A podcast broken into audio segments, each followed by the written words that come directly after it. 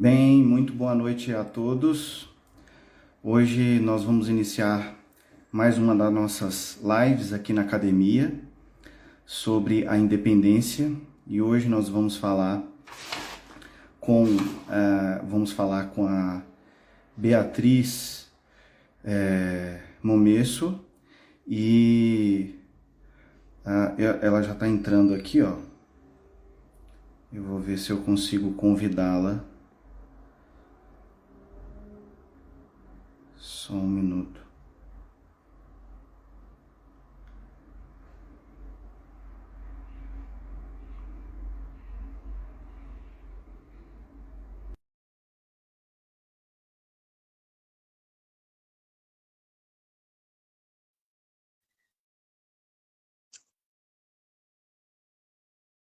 Acho que a Bia, a Beatriz, está entrando aí.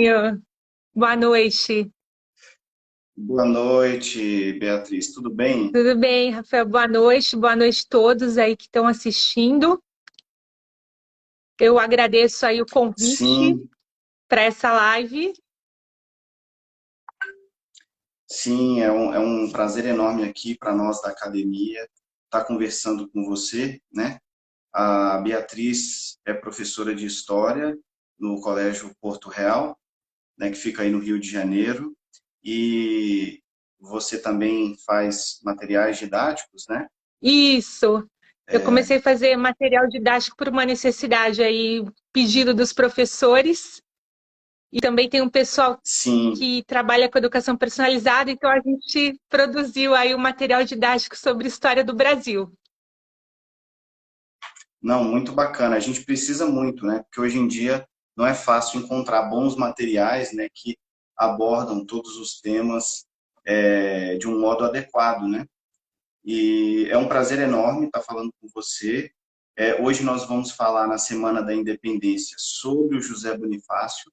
Né? Vamos dar um panorama, vamos falar também da importância da biografia para o estudo, né? E, e a gente, eu acho que vai ser muito interessante para todos que estão assistindo aí conosco, e, e também vai coroar essa semana aí da, da independência. Sim, sim, grande, grande semana. Brasileiro.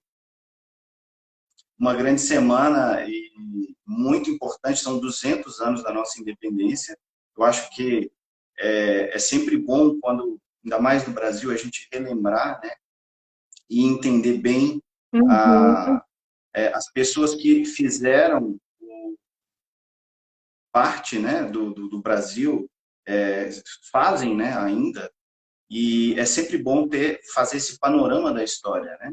Aquele Sim. princípio que eu sempre gosto de falar, gente, nós só amamos aquilo que conhecemos. Então, para poder amar o Brasil, a, ter a virtude do patriotismo e entender também, né, é, por que, que nós estamos aqui, entender também os nossos problemas e as nossas qualidades a gente precisa uhum. resgatar, né? É, e, entender Exato. essa importância da história. Uhum.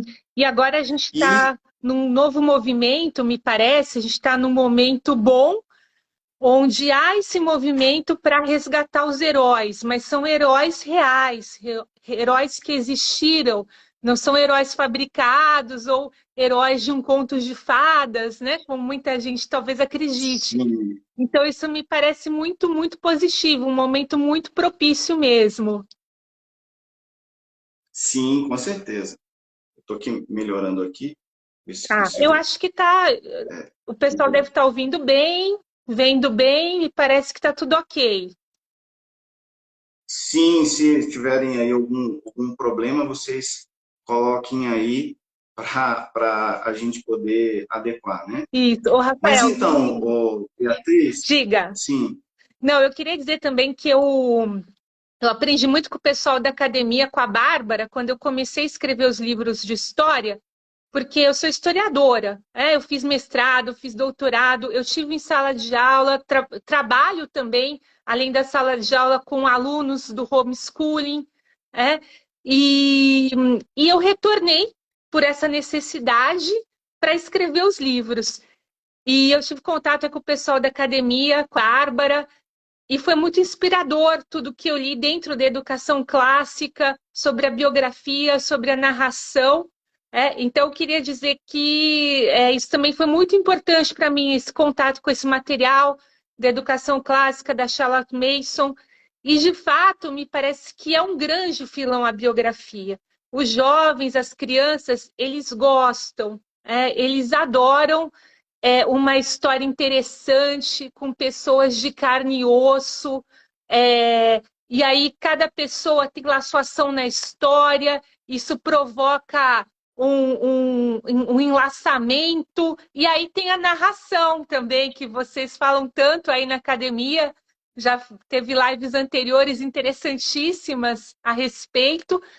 E aí esse estudo da biografia, ele leva à narração, que é algo que as crianças gostam muito. É?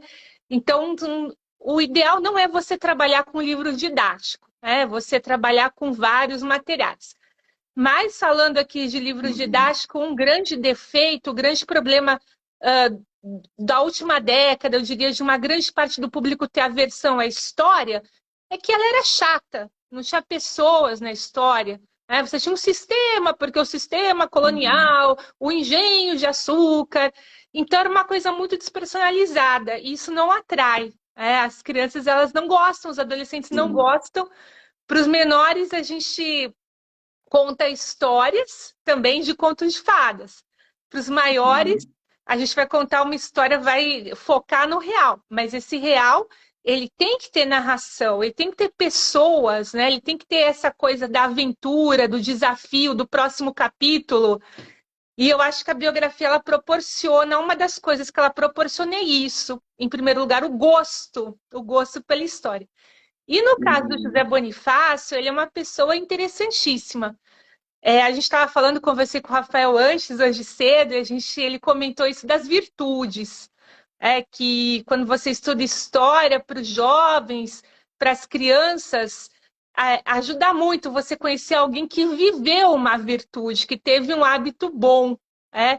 Então, isso inspira, uhum. isso ajuda a pensar. E no caso de José Bonifácio, ele tinha muitas virtudes. Mas uma que eu acho que se destaca, em especial, né, além do patriotismo, sem dúvida, né, que o levou a um grande espírito de sacrifício, é, me parece que ele é uma pessoa prudente. A gente vai falar um pouco aí sobre a trajetória dele, uhum. mas ele era a típica pessoa que ele conseguia tomar boas decisões, decisões visando o bem comum, e ele também conseguia meios para executá-las. Né? Então, era uma pessoa prudente. A prudência, essa virtude tão importante para os governantes, para os políticos, né? e, que, e é a guia de muitas outras virtudes, né? Então, o prudente, ele não só pensa bem, como ele executa bem. E me parece que esse foi o caso do José Bonifácio. Não, sem dúvida, sem dúvidas. Eu acho ele, ele é, é, era prudente, né? Era um homem, assim, muito é, articulado, eu acho que ele também tinha a virtude do estudo, né? Ele passou anos Sim. estudando e, e com, muita eficiência. Vê, é, a gente vai falar um pouco sobre, sobre isso, né? Ele fez descobertas de minérios é, uhum. é, que estão até hoje. Então você vê um homem que ele não ele tem vários a, a focos, né? Ele sabia várias línguas. Não é uhum. fácil a quantidade de línguas que ele sabia. Você é, é, dominar todas elas. Uhum. Então, a, ele, ele, realmente é um homem que tinha essas virtudes, né? Essas qualidades, é, tinha realmente assim uma inteligência, mas você observa que não é só, não é uma coisa que caiu do céu, ele batalhou uhum. para conseguir, para chegar onde ele chegou. Então, ah, com certeza, é, você estava falando da narração, eu só queria comentar uma coisa que, é, desde quando eu comecei, na academia foi uma coisa que mais me surpreendeu. Assim, você vê o desenvolvimento das crianças e com, como elas vão se desenvolvendo na narração e depois também quando elas vão, começam a escrever os textos, é impressionante. Assim, realmente é uma, uma coisa que é, eu vejo hoje e, e faz muita diferença, porque as crianças essa, essa história delas narrarem, né, as histórias, elas, elas precisam começar a ter, a história tem início, meio e fim, e elas começam a se desenvolver muito, né? Com isso, é uma coisa é, realmente muito interessante. A biografia ajuda muito, porque está falando de uma pessoa, está falando as virtudes. Então as crianças começam a contar, começam a descrever, né? E, e acho que a, a, biografia ajuda demais. Inclusive é, é ideal para narrativas, né? Uhum. Porque as crianças começam a contar o que, que aconteceu. Não, não é uma coisa abstrata, né? Um, não, é uma coisa real. Ele foi, fez isso, aí ele conversou, aí ele né? Ele tinha virtude, às vezes elas conseguem até perceber virtudes, problemas, Exato. defeitos. Isso, é muito interessante. Isso que você está falando é importante também, porque eu acho que a coisa, é, ela extrapola, é tão importante é, que você percebe que as crianças começam a pensar melhor, a ter um grau de reflexão melhor, inclusive, né? Porque elas vão analisando aqueles personagens, e a gente conversava antes da live também hoje de manhã, que, claro, a gente vai procurar trabalhar com personagens exemplares, né, que inspirem, que tenham virtudes. Mas, inevitavelmente, como a vida humana é assim que funciona, você também vai ter os vilões, né, ou aquelas pessoas que pensaram mais nos próprios interesses do que no bem comum, no que no projeto é, do todo. E isso não tem importância, desde que é, o mal é, apareça, né, seja demonstrado como mal e o bem como bem, o que não pode acontecer sem uma inversão de valores. Né? Então você mostra, ah, mas, mas, Napoleão era um cara super inteligente, sem dúvida, é importante mostrar isso, mas as decisões dele, a maneira como se reverteu para as pessoas da sua época e para a própria história a longo prazo, é, não foram boas. Né? Então. Exatamente. Ele, ele, ele tinha muita habilidade, né? era um gênio da estratégia, ele conseguiu articular várias coisas, com certeza é um homem inteligentíssimo, mas que usou muito né, a inteligência para o mal. Ele fez várias coisas erradas, né? tentou, é, enfim, vamos falar aqui muito de Napoleão, mas é, só para mostrar isso. Só para assim, dar um exemplo. Tem como, através. O exemplo é só, olha, isso está errado, não foi legal o que ele fez. Ele tem qualidades, mas olha só, ele fez, usou dessas qualidades para o mal. Né? Uhum. O, o, resultado final foi esse. Exato. E, o, e existe muito essa discussão, a gente só vai fazer uma introdução aqui, né? É a figura do herói e o santo, né? Então o herói ele tem grandes virtudes, ele prestou um serviço inestimável para o seu país, né? Ou para a sua localidade, enfim. Uh, mas não significa que ele vai ser canonizado em todos os pontos, né? É, por outro lado, é necessário valorizar é, esse herói real da história. É, então tem muita polêmica, ah, mas é uma história de heróis? Uhum. Sim, heróis que existiram, né? heróis que tiveram o seu papel pontual é, e que se fizeram como herói. Hoje se fala muito da saga do herói. O herói ele não nasce feito, ele se faz, ele enfrenta grandes sacrifícios, ele erra também, é, o José Bonifácio dizem que ele era uma pessoa assim, às vezes um tanto quanto dura. Ele era taxativo, né? Eu vou falar mais para frente tanto que um dos pontos que ele recriminava Dom Pedro I era justamente o, o romance dele, o caso extraconjugal com a Marquesa dos Santos, né? Então isso era uma coisa que ele considerava assim é, que não era o ideal, que atrapalhava, inclusive, a vida pública brasileira, né? Porque era imoral.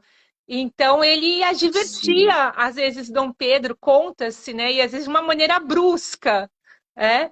É, então ele tinha lá seu temperamento também, seu modo de proceder. Sim, ó, estamos até com uma, uma presença ilustre aí, o meu amigo Martim Andrada, que é um descendente do, do, do José Bonifácio. Nós, opa, somos amigos, ele está assistindo opa, aí. Pessoas ilustres é, aqui. Eu conheço a Gabi, a Gabi Andrade, acho que ela não está aqui também, mas ela é, é uma descendente ilustre, a Gabriela Andrada, lá de Minas. Sim, é, é irmã do Martim. Exato, é irmã do, é, Martim, irmã do Martim, exato, exatamente, muito bom. Isso. Então vamos falar do, do, José Bonifácio, né? A gente já fez essa introdução aqui da biografia. É, vamos falar dele. Eu acho que. Sim, então eu pensei assim, Não, Rafael, falar, vou falar um pouco assim desse início da trajetória dele. Aí o pessoal pode fazer perguntas, claro. depois você também, né? Pode ir pontuando aí. E uhum. bom, então o, nós temos aqui o, o, um descendente ilustre, se eu falar alguma coisa errada, ele vai me corrigir, certamente. Mas o José Bonifácio, ele nasceu em Santos, é? Eu fiz aqui uma linha do tempo, não vai dar para mostrar, mas enfim, depois a gente pode ver. É, em 1763, é, no dia 13 de junho. E, e ele teve dez irmãos, ele teve dois irmãos ilustres que também estudaram na Faculdade de Coimbra, né? e ele teve um irmão que também foi padre. E, e ele, assim, desde pequeno, ele gostava muito de ler. Quando ele tinha 14 anos, o seu pai, que também era uma pessoa que é, trabalhava na capitania a serviço da coroa, é, o enviou para São Paulo, é, para que ele tivesse uma educação um pouco mais elaborada com o Frei Manuel da Ressurreição, que era bispo, que tinha uma biblioteca enorme, a Biblioteca dos Sonhos. Porque você sabe que uhum. antigamente as pessoas tinham bibliotecas, mas não era todo mundo que tinha uma biblioteca, não tinha biblioteca nacional nessa época, né? É, não tinha essas livrarias, o livro. É, é, é muitas pessoas importavam livros, mas não era tão fácil assim você ter acesso é? Então, o Frei Manuel da Ressurreição tinha uma grande biblioteca e lá ele pôde aprender né, latim, grego, francês também, e aprendeu, ele teve uma formação clássica, essa formação da retórica, do ensino da metafísica, a metafísica tomista mesmo, né, que é muito importante para uma boa antropologia, uhum. para um bom entendimento do que é o ser humano, uh, do que é o universo. Então, ele teve toda essa formação inicial em São Paulo. É. O, a formação que ele teve o habilitou, se ele quisesse, ele poderia, é, inclusive, receber as ordens sagradas, né? mas ele não quis, ele não quis seguir carreira eclesiástica. Naquela época, não existiam faculdades no Brasil, a primeira faculdade em São Paulo, uhum. né, que é, hoje é o atual Largo São Francisco, e tem a faculdade em Recife também, né? Que foi a segunda. E, mas no, na época do José Bonifácio não existia. Então ele foi estudar direito na universidade mais famosa de Portugal, que era em Coimbra. É, foi lá estudar direito uhum. em Coimbra. É, e quando ele chegou lá para estudar direito, passado alguns meses, né, não sei exatamente quanto, se diz que é menos de um ano, ele resolveu que ele ia fazer um outro curso concomitante, que era mineralogia. Então, isso estava muito em voga no século XIX, né? Estudar os minérios. A, a Teresa Cristina, que foi a esposa do Dom Pedro II, também, ela era mineróloga, ela estudou mineralogia, né? Mas ele estudou, assim, na Universidade de Coimbra. Até porque Portugal uhum. tinha um interesse em explorar as minas, né, as riquezas do, do, do seu Sim. império. Então era algo assim que era uma carreira é, importante na época. Né?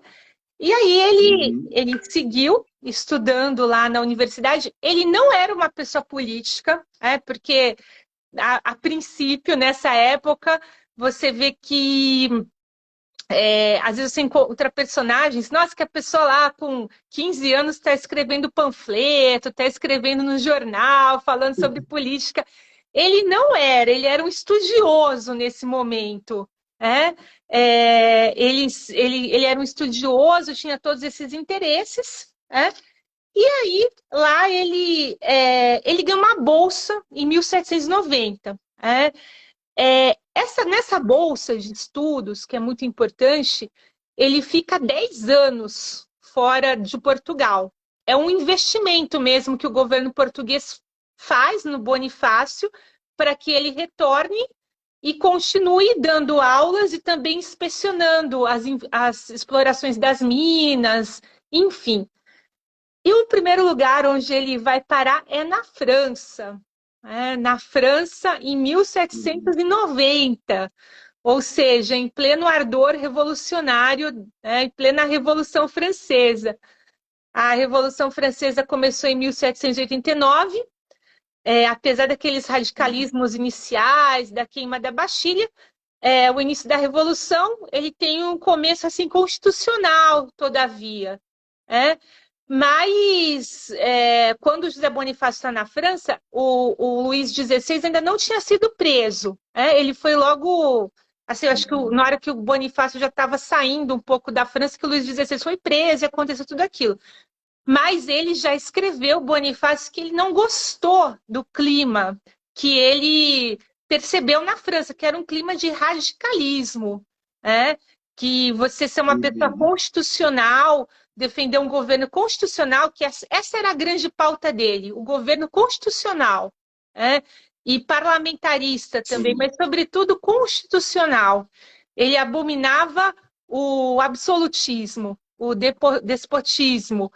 E, inclusive, ele chegou, né? É verdade. Muita gente pergunta, ah, mas ele leu aqueles iluministas franceses, José Bonifácio era um iluminado. Ele teve, sim, contato com Rousseau, ele disse que ele leu Rousseau, né, algo de Voltaire, e embora uhum. ele não concordasse com grande parte, ele mesmo diz, né, aquela ideia do, do Rousseau, ele acha muito radical, aquela ideia de república, mas a gente tem que entender no contexto da época, ele se empolgou um pouco com essa ideia de, de você ter um governo que o rei vai dividir os seus poderes, vai ter uma constituição de alguma forma, é. Só que quando ele chega na França, ele não gosta nada do que ele vê e ele escreve: é, aqui o clima é de desordem. É? Então tem aqueles panfletos, está tendo insurreições revolucionárias, já se fala um pouco sobre, nossa, o que, que vai acontecer com o rei. É? E ele procura também, ele observa tudo na França, mas ele procura também não se envolver. É? E você sabe que a uhum. ideia da ordem aparece muito no pensamento do José Bonifácio.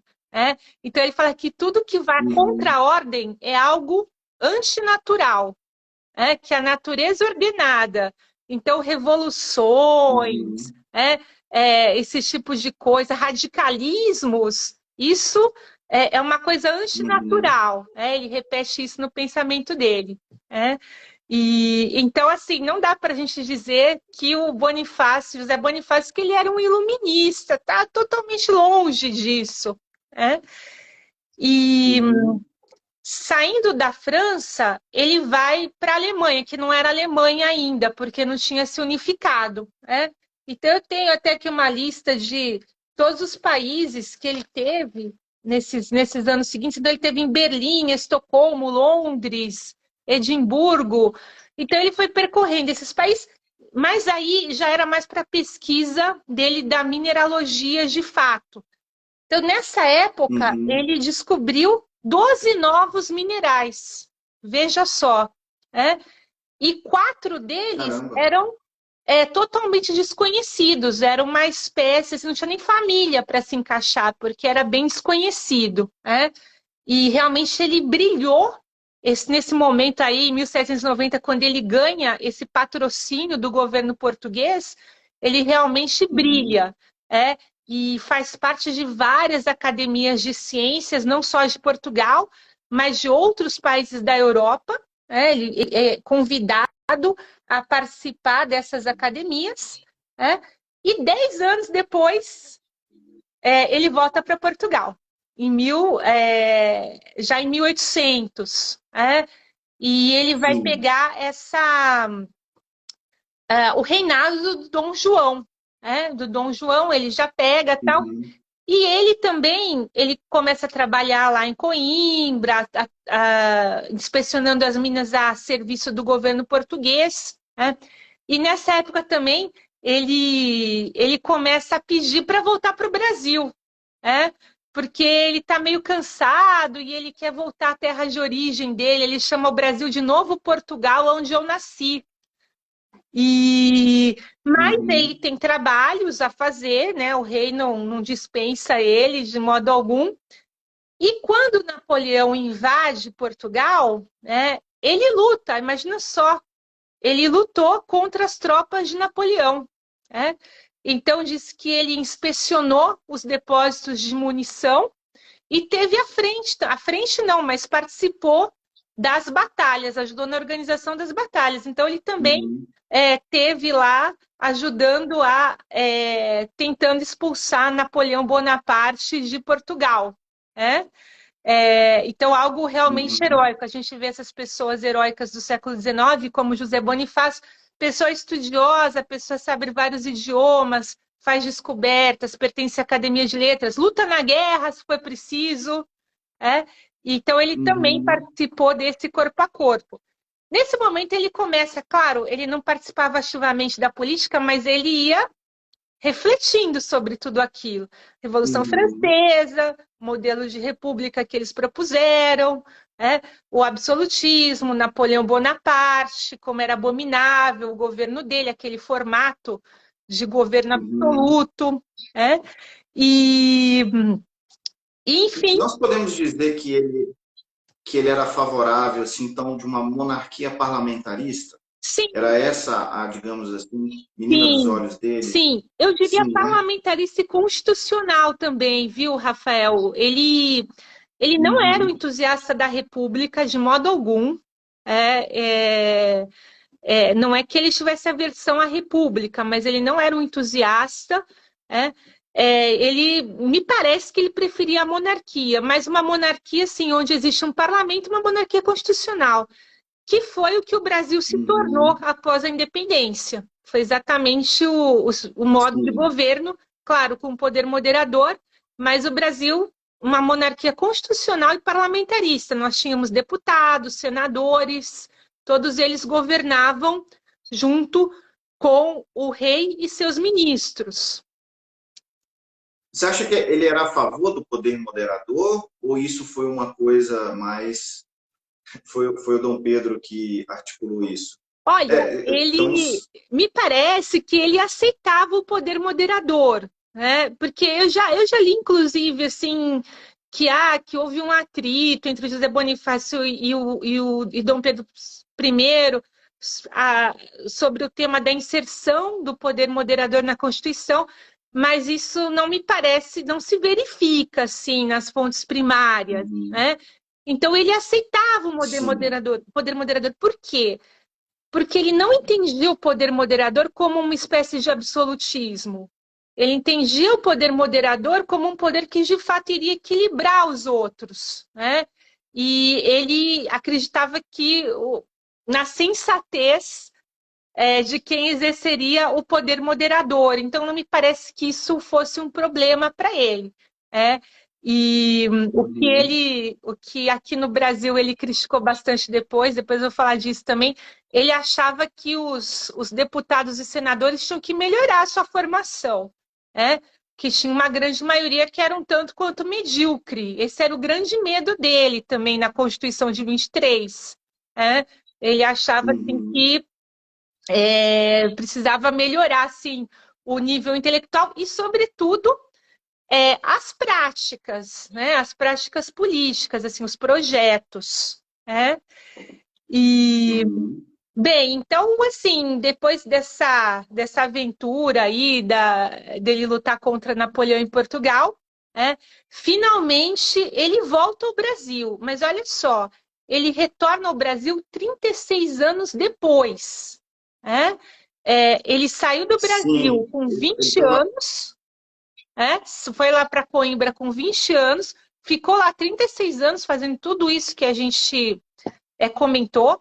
Inclusive, assim, a gente não falou tudo, mas ele tinha amizade com grandes naturalistas, né? Era o pessoal, assim, o supra-sumo da ciência, né? E então, depois de tudo isso, 36 anos depois, em 1819, ele retorna ao Brasil, o rei permite que ele retorne ao Brasil, ele retorna a Santos, e ele diz que ele vai passar o resto da sua vida estudando e sendo um simples agricultor. Mal sabia ele o que estava para acontecer ainda. Né? Então ele fica lá em Santos. Quando ele chega em uhum. Santos, ele faz uma excursão mineralógica com seu outro irmão, né? o Martim. Então eles percorrem o Brasil, vão estudando novos tipos de rochas, né? faz a sua excursão. É, acontece que em 1820 um pouco depois que ele chega, já estoura a Revolução Liberal do Porto. E com a Revolução Liberal do uhum. Porto, o que, que acontece? É, é, se chama Dom João VI para que ele volte a Portugal e que ele constitua um governo que seja liberal, parlamentar, enfim. É? A princípio, ele acha uma coisa boa a Revolução do Porto, né? Porque a gente falou que ele gosta do governo parlamentar, da, da Constituição, né? Acontece que a Revolução do Porto começa a tomar rumos é, que ele não aprove, rumos que não são bons para o Brasil. Porque o que, que eles queriam fazer?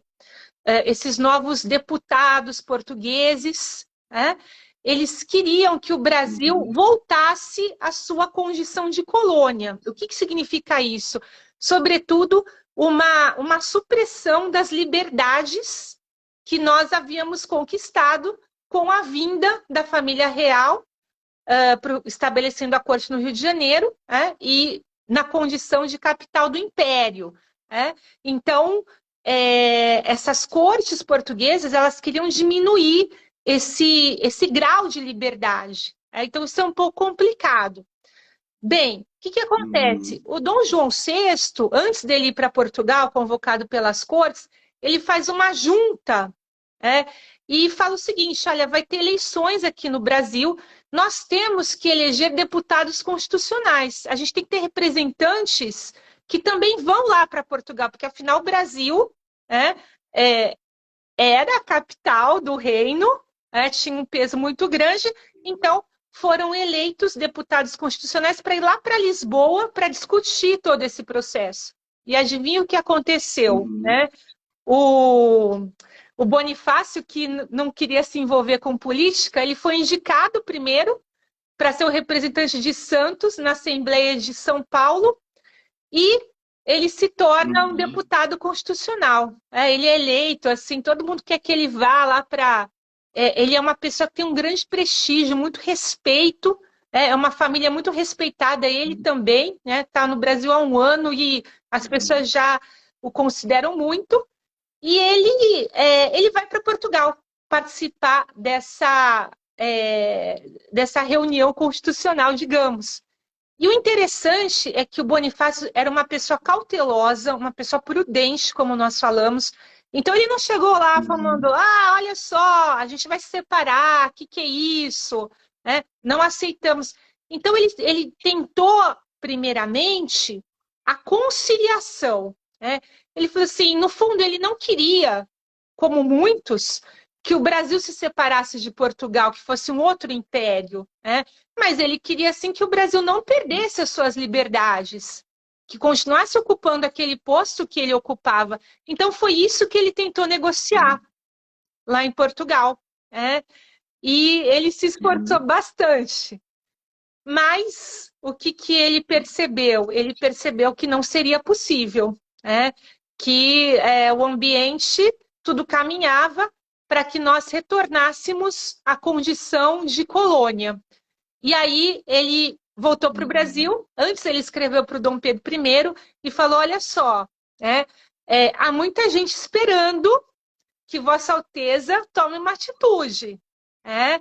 Então, uhum. o senhor tem que ficar no Brasil é, e um pouco liderar esse processo. Ele ainda não falou sobre independência, mas uh, garantir uhum. a posição que o Brasil havia ocupado, certo?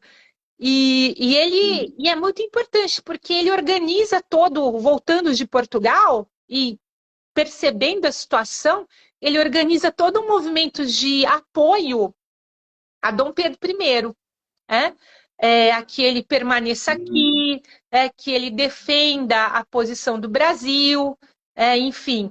E, e, a gente pode dizer que graças a ele aconteceu o primeiro dia do FICO, no 9 de janeiro, é, quando várias Sim. províncias escrevem para Dom Pedro, primeiro apoiando, e tem o próprio movimento da população. Hoje em dia isso é estudado. Então, uhum. o povo, essa história de, sabe, que a gente vê em livro marxista, ah, o povo não sabia do que uhum. acontecia, estava alienado. Não. É? O povo escrevia uhum. panfletos é, defendendo a liberdade do Brasil, é, vários impressos, tem gente que estuda isso, né? os impressos da independência. Uhum. É, cartas eram cartas populares eram encaminhadas a Dom Pedro pedindo que ele não abandonasse o Brasil. É? E, uhum. e, de fato, quando acontece esse ultimato para ele voltar para Portugal. Não é o primeiro, não é o ultimato, né? Mas é um momento assim que há uma pressão no 9 de janeiro e, e conta-se uhum. Que o próprio Dom Pedro ele estava um pouco titubeante, né? Não estava tão certo assim. E nesse momento lá no, no Paço Imperial estava a Dona Leopoldina e o José Bonifácio. Né?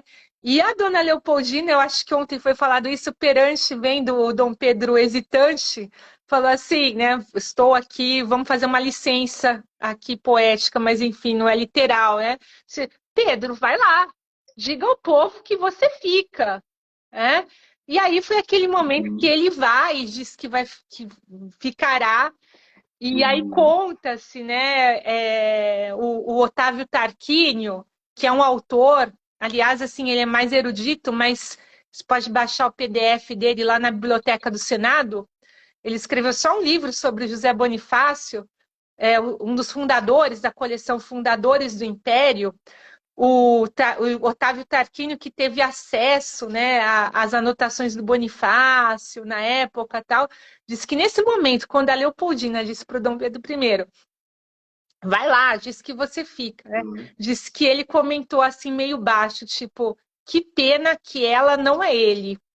É? Ou seja, se ela fosse a governante do Brasil, as coisas iam andar um pouco mais rápido. Então ele admirava muito a Sim. Leopoldina. É, ele disse que ele conversava em alemão com ela, né? Tinha uma grande admiração, assim, muito respeitosa pela, pela dona Leopoldina. E, e aí nós temos o 1802. Você falou que ele era muito firme, porque me parece na carta que, do, do dia do Fico, ele, ele meio que coloca, você olha, Dom Pedro, fica firme, seja homem e honre com que você, a sua missão, né, perceba que é uma vocação, a coisa está acontecendo, vai lá, seja firme, e, e eu, eu, achei assim bem é, é, usado né você falar isso pro, exato, imperador. exato. Pro, no caso era príncipe, mas é, é, não é, é, é, tem, tem que ter uma firmeza, uma, uma coragem, né? uma segurança. Uma segurança, né? uma convicção também né? naquilo, que aquilo é realmente Sim. um bem para o país. Né? Então, não posso me omitir aqui. Você vê que antes ele não estava metido em política, mas uma vez que ele entrou para defender o país, ele, né, ele preso, foi fundo, uhum. foi até o final. E, uhum. e, e, de fato, nessa, é, nesse escrito aí que você mencionou, é, ele fala mais ou menos isso, tipo, é, todos estão esperando né, é, essa atitude, uma atitude honrada, né? Do tipo, veja bem, é, não vá nos decepcionar, ele está dizendo. Não está escrito, mas você percebe isso, né? Não é muito difícil perceber que ele está ah, não vá nos Sim. decepcionar. É? E, isso. Então, aí a gente tem o 1822, é, tem o dia do Fico, né? É, nesse momento também, o, o, é, o, José Bonifácio, ele, ele é uma pessoa muito esperta. Então, ele começa a procurar o apoio de outras nações. É, caso Portugal diga que é, o Brasil vai voltar à condição de colônia caso a coisa se oficialize mesmo. É? Então ele começa a conversar com, com outras pessoas, tal, para quê? Para que ele tenha um apoio à independência, né? Se isso acontecer. Então ele, ele vai conversando com, com vários políticos do mundo inteiro, né? que foi uma e também com os, é, os líderes das províncias, né? Porque uma, uma questão é essa: é, o Brasil ficou independente, mas você nota que não houve uma desintegração do país. É? O país sim. permaneceu unido. É, claro, teve algumas revoltas no Nordeste, sim, é verdade, né? Teve algumas revoltas no Nordeste depois de apoio a, ao Império Português, tal. Inclusive o José Bonifácio, ele cuidou também de tentar conciliar essas revoltas no Nordeste. É? É, então esse foi todo um trabalho que ele fez nos bastidores. Entende?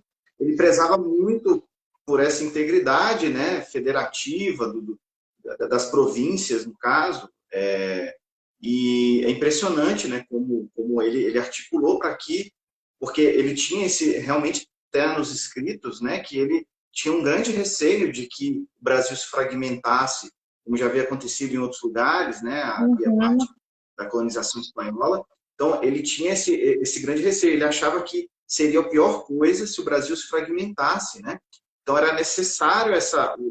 Dom Pedro, inclusive, e ele começa a ver que a independência seria inevitável, que se não acontecesse a independência, o Brasil ia se fragmentar, né? É, é completamente o que para ele seria o, o fim, né? O, é, então, assim, realmente isso, por exemplo, é muito interessante, né? Como ele anteveu, ele, ele, ele era um homem realmente de visão, né? Ele conseguia ver passos na frente. É, eu me lembro, pessoas assim não, não, não se encontra fácil. Não. Um exemplo que eu vejo, por exemplo, o Winston Churchill, ele também tinha essa visão. Uhum. É, ele conseguia antever passos, vários passos na frente, quando ninguém está vendo a, a, as coisas. Isso é muito interessante na, na na, na, visão dele, né? De fato, é, você vê que é um homem que ele preparou o futuro, né? Ele preparava o futuro, assim, toda essa experiência, esse conhecimento dele, ele colocava em prática para preparar o futuro, porque ele, como você disse, ele já antevia, é? E, e você vê a, na própria América Espanhola, os países que deram origem à América Latina, né? É, ele, todos eles se fragmentaram, eles fizeram independências primeiro maiores e depois eles fizeram pequenas repúblicas. Né? Comparado com o Brasil, uhum. é, eram todos pequenas repúblicas. Né? Então, de fato, foi, foi um grande feito manter essa integridade territorial, que foi algo que ele foi trabalhando antes do 7 de setembro. Né? E, bom, então a gente vai chegar à independência agora? Chegamos a setembro? Podemos chegar na independência. Então vamos lá. é... Exatamente, já está já tá até perto aí, ó. Já está perto, deixa eu declaração aqui. Nossa, já vamos lá, vamos lá. É, então eu separei aqui. Fica à vontade. É, eu separei aqui algumas coisas mais assim, para a gente também dar, dar um resumo, né? Bom, então o que, que acontece? Depois que ele consegue todo esse, esse apoio dos, dos é, das províncias, né? no dia 2 de setembro, uh, Dom Pedro não estava aqui na corte, estava fazendo uma viagem em São Paulo. Né? Então, não só não uhum. só para visitar a manche dele, é verdade, mas também ele estava resolvendo, era um próprio conselho, era um conselho de José Bonifácio que ele percorresse as províncias também, que se desse a conhecer, que conhecesse as realidades locais, porque senão as pessoas não iam se fiar do imperador. Né? Então, ele, de certa forma, também estava seguindo uhum. um conselho do José Bonifácio. E no dia 2 de setembro, uh, chega aqui uma, uma carta das cortes portuguesas, Dona Leopoldina era regente, né? ela estava como regente na ausência do imperador, e chega uma carta, e aí já se pedindo para que ele voltasse definitivamente, já se tinha notícia que Portugal estava preparando tropas, é, e que Dom Pedro I, segundo essa carta, seria reduzido a um simples delegado de Portugal. É, então ele é um delegado lá no Brasil, Sim. não é mais é, o filho não tem assim, uma autoridade real, aqui não, não, com certeza não será mais a sede do reino, e os privilégios, portanto, os privilégios conquistados, a liberdade uhum. econômica, sobretudo, né, e a liberdade de ter as próprias leis, de decidir o destino, não existiria. Então, perante essa carta, Leopoldina, que era uma pessoa muito inteligente e que amava muito o Brasil, ela percebeu que aquilo lá né, era iminente. Então, o que, ela fez? Ela chamou o José Bonifácio para discutir o assunto e eles chamaram o Conselho de Estado, que era um órgão que existia já na monarquia portuguesa, de pessoas mais velhas, é, que foram anteriormente senadores, deputados, e que é, aconselhavam o imperador, o imperador não, o governante, nesse caso. Então, ela reúne o Conselho de uhum. Estado, chama o José Bonifácio eles conversam, eles dizem, de fato, né, vamos fazer um decreto aqui que foi provisório, no dia 2 de setembro, e a gente comunica, né, manda um mensageiro comunicando ao Pedro I o, o que está acontecendo, e diz para ele proclamar a independência, para ele é, promulgar, de fato, esse, esse decreto. Né? E, então, eles fazem isso, E o, e o Dom Pedro, no dia 7 de setembro, ele recebe essa carta é, com esse documento, que é provisório, mas já é, é, a declaração de independência. Então, ele recebe essa carta, está é, lá às margens do Ipiranga. O que se fala como ele estaria às margens do Ipiranga é anedótico. Né? A gente sabe que tem um monte de história aí que, são, a, que é anedótico. É. E, e aí ele recebe a carta e ele decide, né? Ele decide pela independência. Então, provavelmente a gente conhece lá o, o quadro do Benedito Calixto, é, que tá todo uhum. mundo lá montado com uniforme militar. Talvez eles não estivessem assim tão glamurosos, né? Mas estava lá o Dom Pedro, né? Com toda lá a sua infantaria e eles decidem, proclamam a independência, certo? Agora, aí, Sim. né, eu vou, vou apressar aqui, mas aí entra o pós-independência. É, então, ele consegue unir as províncias e tal, e eles pensam em fazer uma constituição. É, Dom Pedro aprova, eles, o, o, o José Bonifácio é que organiza, mas o que acontece? Coitadinho, ele, ele, as pessoas estavam assim bem atacadas, digamos. Né? Então, você tinha um grupo aqui no Brasil que era bastante liberal e que queria, né? Tava com umas ideias assim, o partido não, então tipo a gente faz uma constituição e depois vira uma república, é? E tinha por outro lado uhum. alguns adeptos do Partido Português que até de novo falavam de uma volta, de uma união a Portugal. É? Então ele tinha que enfrentar esses embates. Ele não estava confiando muito nos, nos constitucionais, é? Mas ele vai lá, tenta uhum. coordenar tudo aquilo. É difícil, e ele apresentou um projeto. Qual foi esse projeto? Foi um projeto inédito, que ele pede para incluir, para ser votado, para incluir na primeira Constituição do Brasil, que é um processo de abolição da escravidão. Veja só, ele mesmo já tinha abolido, Isso. ele tinha dado a liberdade para os seus escravos, né? e é um uhum. projeto onde ele tem um plano futuro. Então, o que, que ele diz, por exemplo? Que o escravo ele pode comprar alforria, né? algo que só vai se falar nos anos 70. Ele propõe até que o escravo possa é, trabalhar alguns dias da semana recebendo para comprar sua alforria, que o escravo possa pagar uhum. em até uhum. seis vezes, veja só, a sua alforria. E ele sugere também que os escravos, no pós-independência, eles ganhem sesmarias mas na verdade é um aluguel da Sesmaria que eles vão reverter, né? Eles vão pagar posteriormente pelo uso dessa terra, não vai ser dado de graça. Mas a princípio vai ser assim uma doação para que eles comecem a ter um ganha-pão, né? Então ele prevê tudo isso e é um projeto interessantíssimo onde ele fala que o escravo é pessoa, ele fala de lei natural, né? ele fala de preceitos evangélicos, que o Brasil é um país católico, é, então não pode admitir a escravidão, e ele faz alusão aos cristãos ingleses, William Wilberforce, que pensou, que lutou, né? aliás, grande pessoa, William Wilberforce também, pouco falado, mas ele conseguiu a abolição parlamentar, que conseguiu a abolição do tráfico na Inglaterra e depois a abolição da escravidão ele cita todas as pessoas e fundamenta lá o seu projeto. E as pessoas não gostam, os constitucionais, inclusive alguns fazendeiros uhum. que estavam apoiando o José Bonifácio já retiram o seu apoio, uhum. né?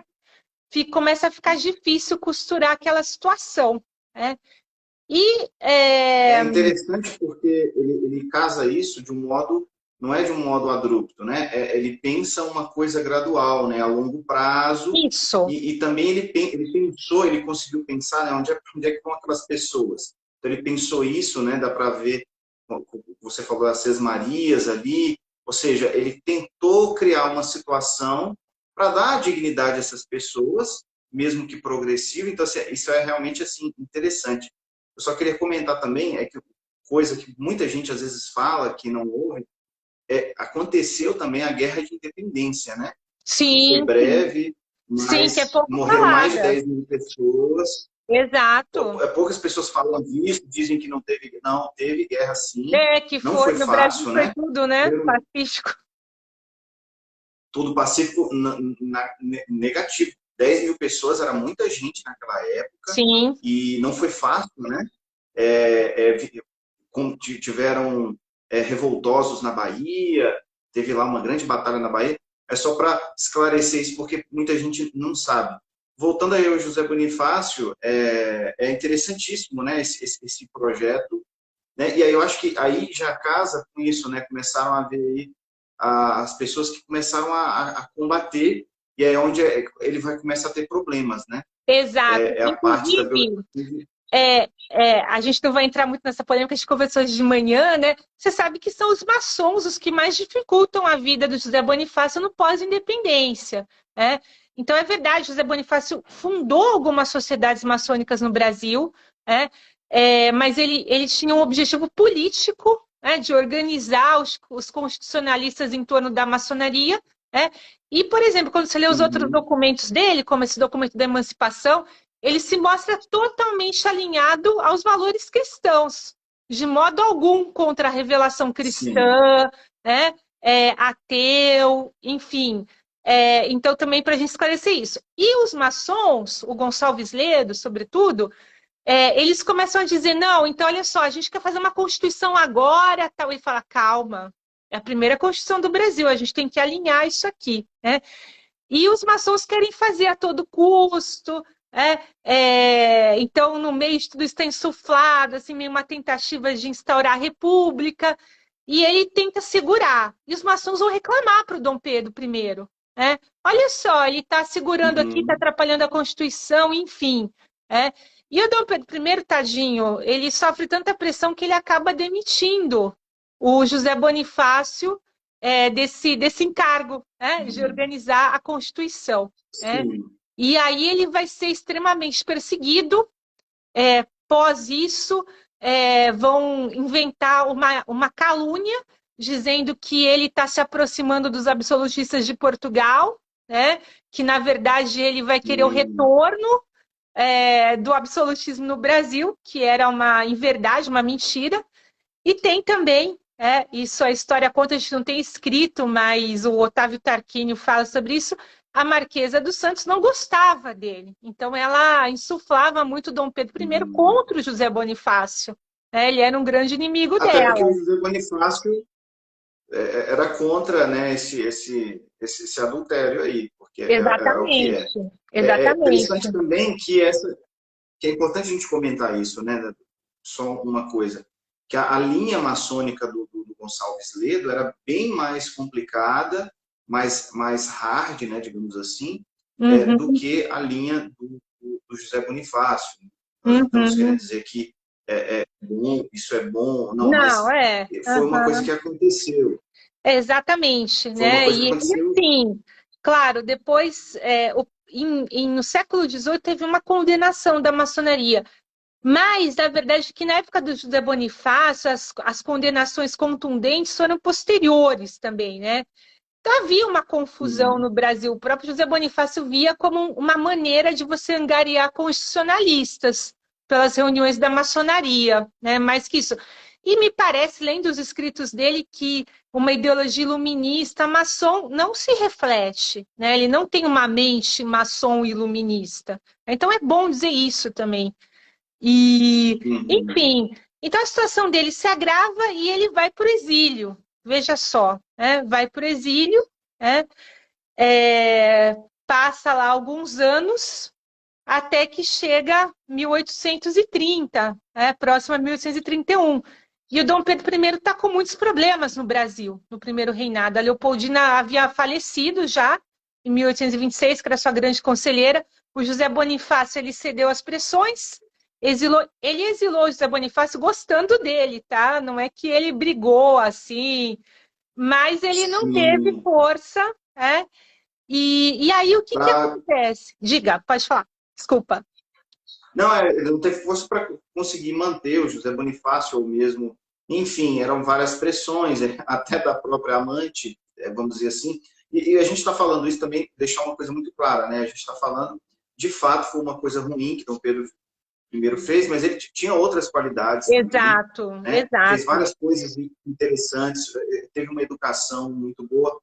é, a gente não vai comentar muito agora, mas é só para deixar claro isso. Que também, Dom Pedro I, né? Ele era, assim, exímio, tocava muitos instrumentos, ele tinha talento para maestro, Sim. inclusive, dizem.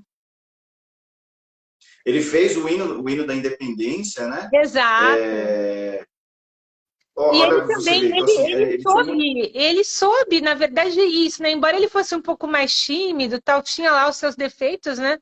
Mas ele também, no final, ele ouviu, né? Foi sensato em ouvir os conselhos da Leopoldina e do José Bonifácio. Né? Então, esse mérito ele teve. Sim, com certeza. Ele teve, não era um, um, um, uma pessoa assim completamente arrogante. Não, não. Você uhum. pelo contrário, né?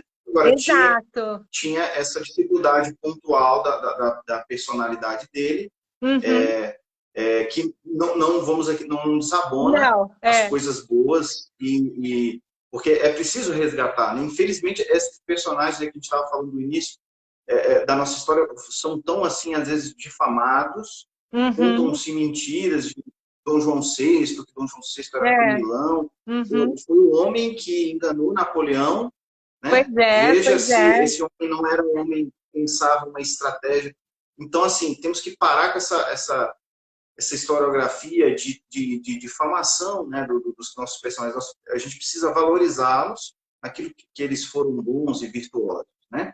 Porque aquilo que eu falei no início, né, a gente só ama aquilo que a gente conhece. Então, a gente precisa realmente conhecer de verdade, entender que eles eram pessoas reais, né? E, e, e, e entender bem assim, a, a, profundidade disso, né? Exato. E aí você estava falando que, obviamente, ele não conseguiu. Eu só queria complementar que ele gostava tanto do, do José Bonifácio, apesar de, por é, coisas políticas, a gente observa hoje em dia né, que isso acontece por pressões políticas, às vezes até pessoais. Ele exilou o José Bonifácio, mas ele vai botar o José Bonifácio para ser o, o, tutor do Dom Pedro II. Exato. Você não coloca uma pessoa que você. Exato. Você, e é impressionante. Não... Eu acho que eu até escrevi aqui.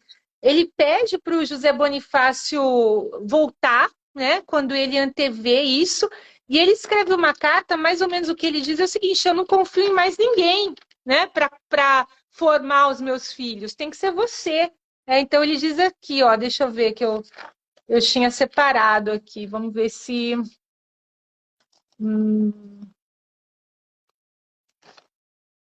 Aqui, ó. É... Nomeio tutor dos meus amados e prezados filhos ao muito probo, honrado e patriótico cidadão José Bonifácio de Andrade Silva, meu verdadeiro amigo. É?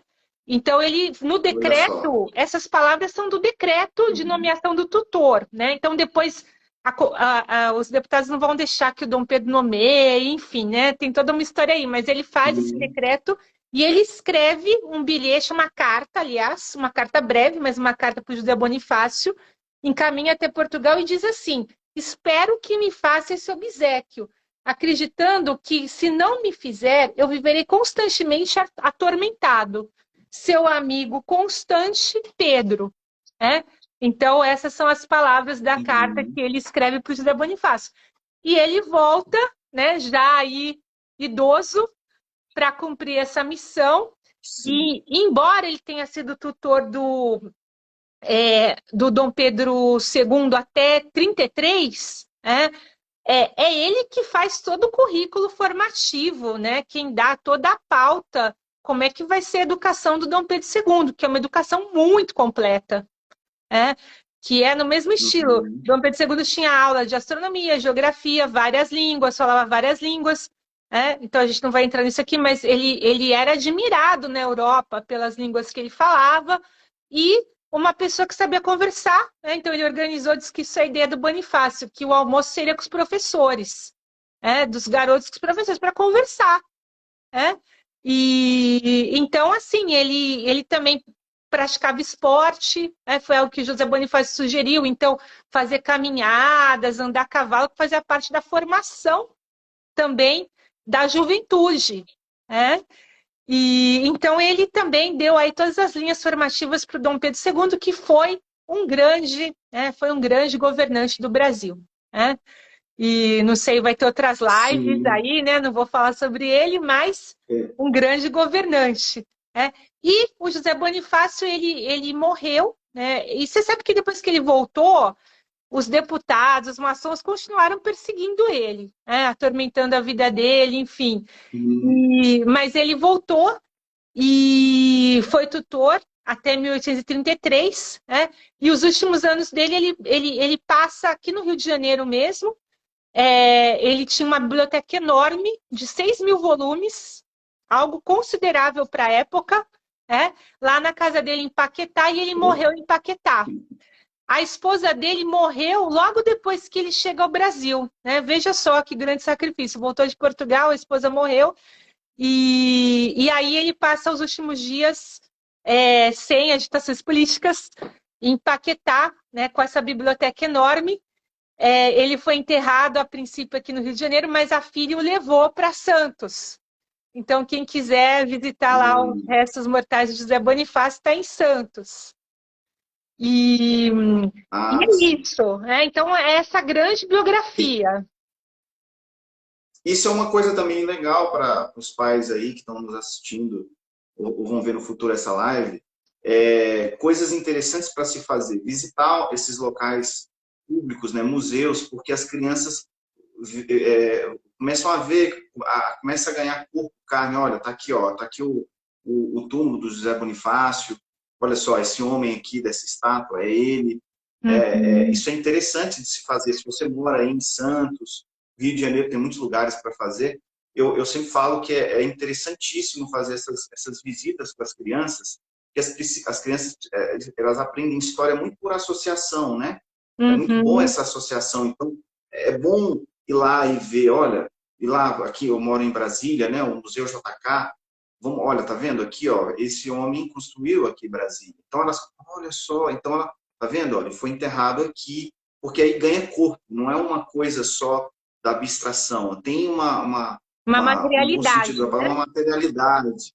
Isso, porque as, as crianças precisam ver, né? Elas precisam ver que as pessoas do passado interferiram na nossa vida agora, hoje. Né? Então, uhum. essa associação eu acho muito, muito, muito, muito boa. E, e eu sempre recomendo isso. É claro, uhum. é preciso esforço para educar a, a, a, os filhos, né? E, e, essas coisas, essas visitas, né? Fazer essas visitas guiadas, estude um pouco, né? Por é. exemplo, Mas você estudar, sabe, Rafael, um pouco da biografia. Desculpa, a minha experiência, assim, os Sim. pais têm aquela dificuldade, né? Vai ter que levar o filho e tal. Mas depois que eles vão, eles adoram. É? E fica um passeio em família Sim. também, a coisa se materializa. É, então é, é, é, bem legal. Pode ter uma certa dificuldade assim no início, porque, claro, é um tempo né, que você vai gastar.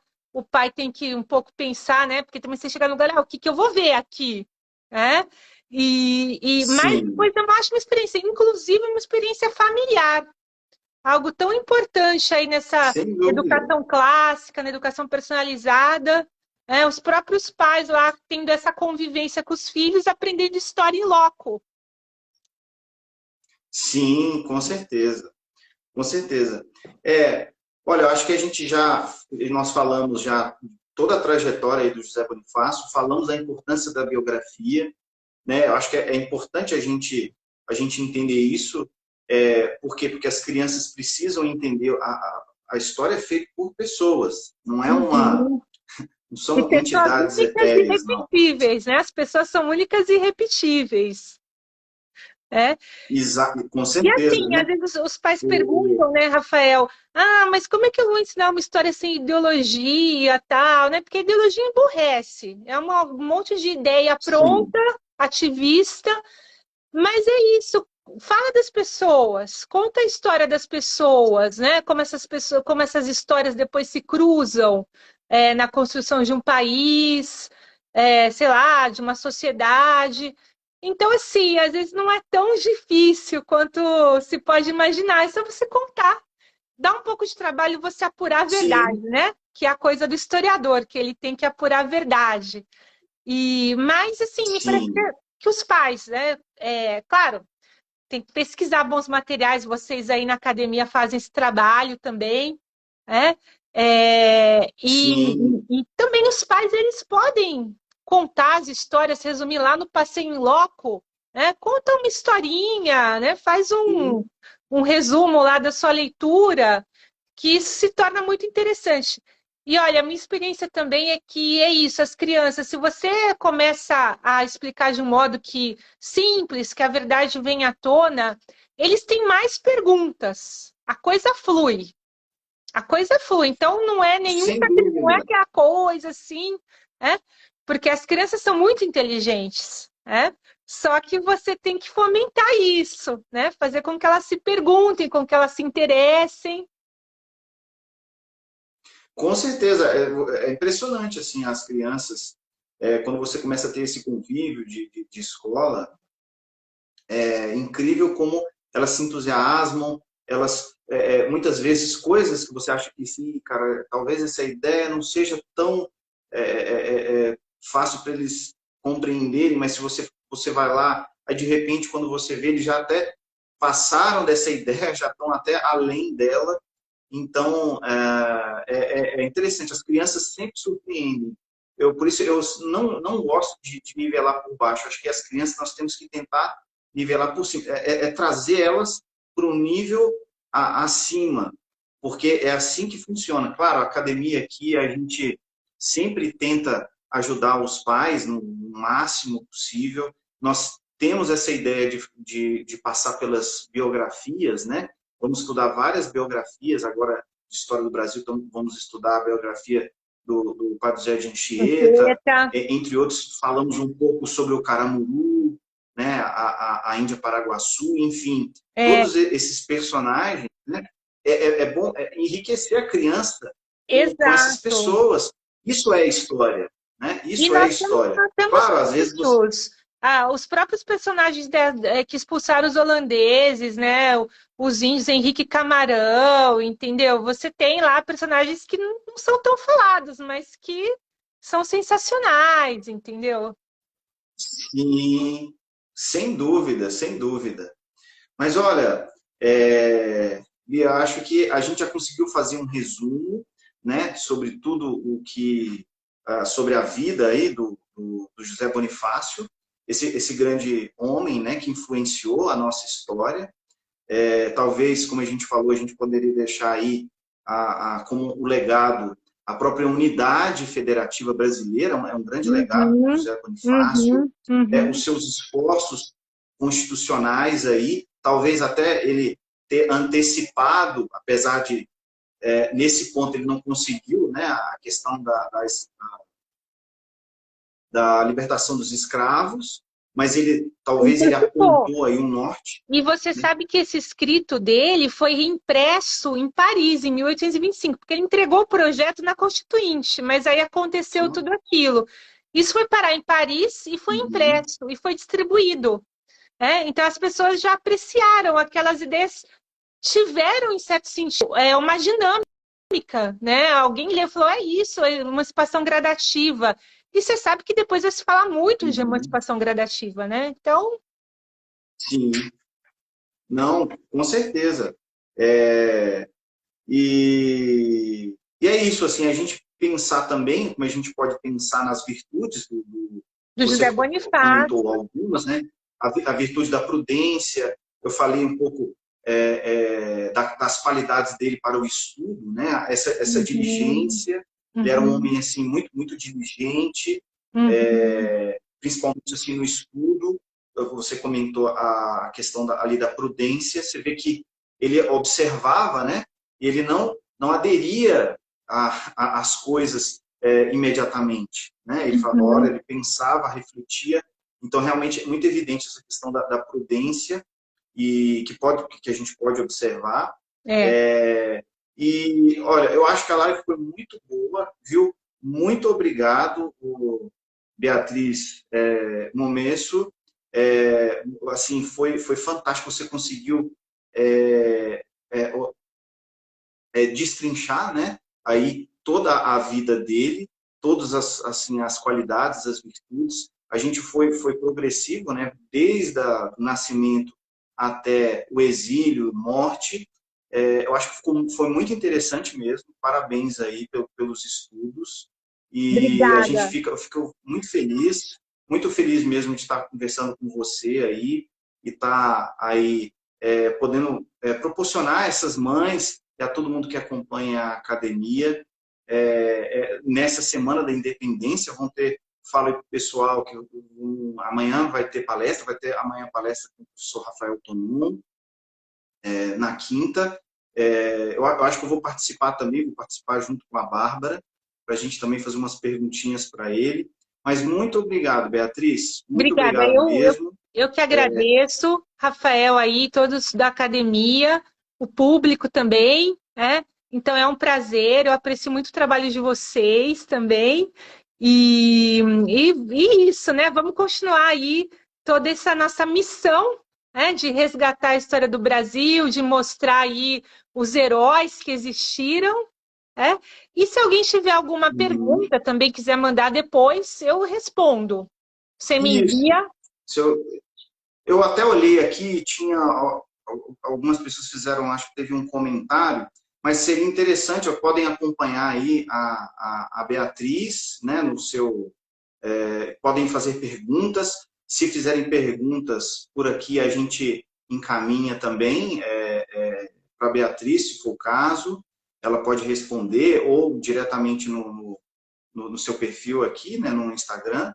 É, mas é isso.